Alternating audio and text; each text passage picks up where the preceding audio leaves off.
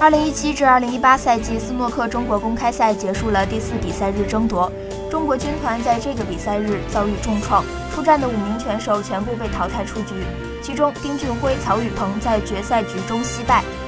吕昊天、周跃龙则是分别被塞尔比和罗伯逊六比一血洗。十八岁小将罗洪浩也是没能延续黑马脚步，被福德淘汰出局。外，金左手延续着本赛季两夺排名赛的好状态，决胜局中威廉姆斯一杆六十七分力压对手艾伦，六比五获得胜利晋级。上一个比赛日轰出一百四十七的宾汉姆继续出色表现，面对多特的比赛，